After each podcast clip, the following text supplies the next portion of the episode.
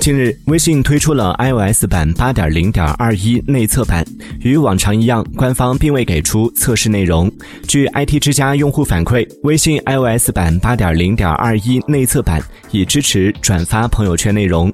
用户需要长按朋友圈，然后在弹出菜单中点击转发，就可以直接将朋友圈里的内容发送给自己或朋友。此外，微信 iOS 版8.0.21内测版的群公告已支持添加图片或文。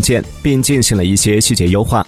据悉，本次微信 iOS 版8.0.21属于测试版，需要通过 TestFlight 平台进行下载，无法在 App Store 直接下载更新。